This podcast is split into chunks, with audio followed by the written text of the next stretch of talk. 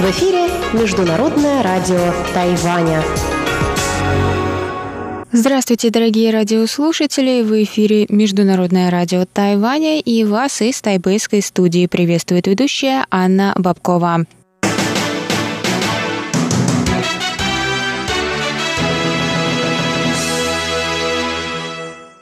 Сегодня среда, 17 июля, и мы начинаем наше ежедневное вещание с выпуска новостей сегодняшнего дня, а затем в эфире прозвучат тематические передачи «Среды», «Китаеведение. Устная история» с Владимиром Малявиным, Новости экономики с Андреем Солодовым и повтор передачи прошлой недели «Звуки города» с Валерией Гемрановой и Иваном Юмином.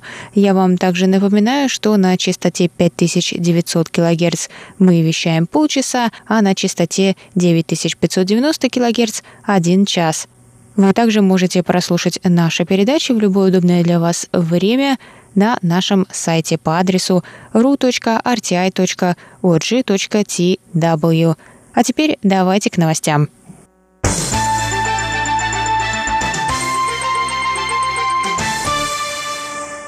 Тропический циклон Данас надвигается на Тайвань, сообщили 17 июля в Центральном метеорологическом бюро. 17 июля в 11 утра циклон находился в 470 километрах от южной точки Тайваня и двигался в северо-западном направлении со скоростью 18 километров в час.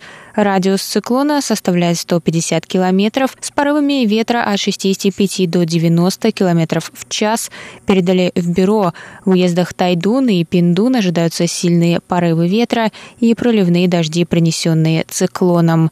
По данным ведомства, циклон приблизится к Тайваню в четверг вечером и затронет радиусом северо-восточную часть острова, либо пересечет ее территорию.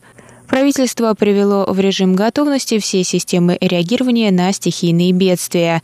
Фестиваль воздушных шаров в Тайдуне, запланированный на 17-19 июля, был отменен из-за надвигающегося циклона. Фестиваль сбора устриц на пляже Дзиньху был перенесен на 17-19 августа. На удаленных островах Зеленый остров и остров Орхидей 17 июля после 6 часов отменены занятия в школах и работа в офисах.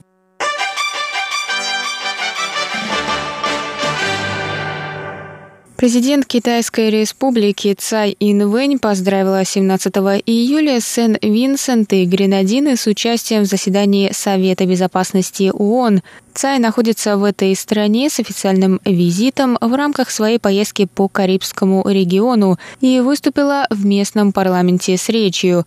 Президент сказала, что продвижение мира и безопасности в международной организации – это большая честь, и Тайвань испытывает гордость за достижение своего союзника – она добавила, что хотя Тайвань не является членом ООН, он работает над тем, чтобы быть ответственным членом международного сообщества и делать вклад в решение проблем, для которых необходимо глобальное сотрудничество. Частности, Тайвань оказывал необходимую помощь в развитии Сен-Винсенту и Гренадинам в различных сферах, сказала Цай. Она назвала конкретные примеры этого сотрудничества, включающие проект по возрождению банановой индустрии, проект по предотвращению и контролю заболеваемости диабетом и стипендии на получение образования в учебных заведениях на Тайване. Сен-Винсент и Гренадины, в свою очередь, поддерживали Тайвань на международной арене, добавила Цай. После своего обращения к членам парламента Цай посетила ботанический сад Сен-Винсента, старейший ботанический сад в западном полушарии, и посадила там дерево. В орнитологическом парке сада с президентом Тайваня поздоровался на китайском языке говорящий попугай – королевский амазон.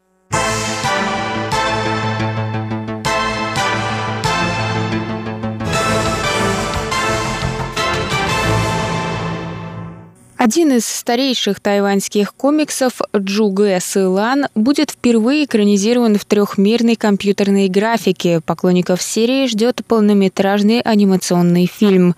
Джугэ Сылан – это один из старейших тайваньских комиксов авторства художника Е Хундя. Впервые комикс стал выходить в местном журнале в 1958 году.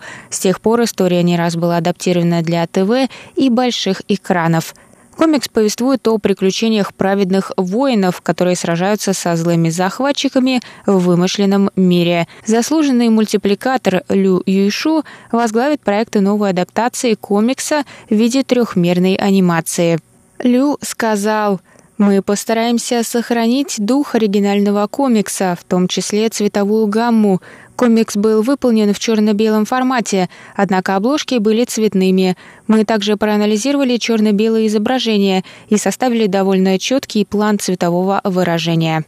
Лю также добавил, что их команда будет консультироваться с сыном художника, чтобы убедиться, что их проект остается верным канону.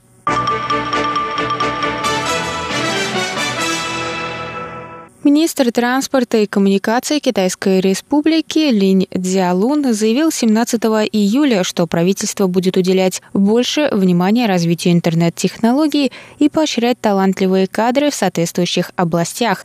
Ведомство пригласило ведущих академиков индустрии технологий на форум 17 июля, целью которого стал обмен опытом и идеями для ускорения развития индустрии – Лень также рассказал, что ведомство уже использует базу данных, в которой интегрированы данные климата, управления дорогами, телекоммуникации, почты и туризма.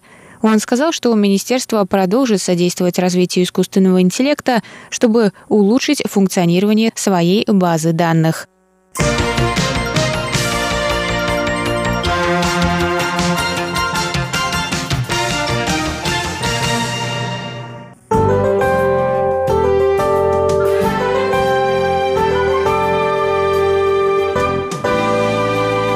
А сейчас прогноз погоды. Сегодня в Тайбэе было до 34 градусов тепла, прошли дожди.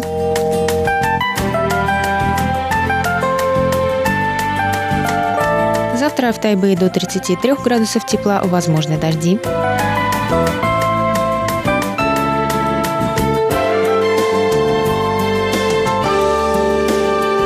Тайджуне завтра до 31 градуса тепла, возможны дожди.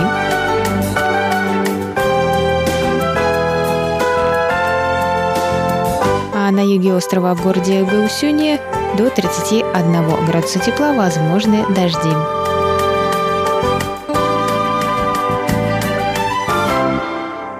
Это был выпуск новостей за среду 17 июля на волнах МРТ. Для вас его провела и подготовила ведущая русской службы Анна Бабкова.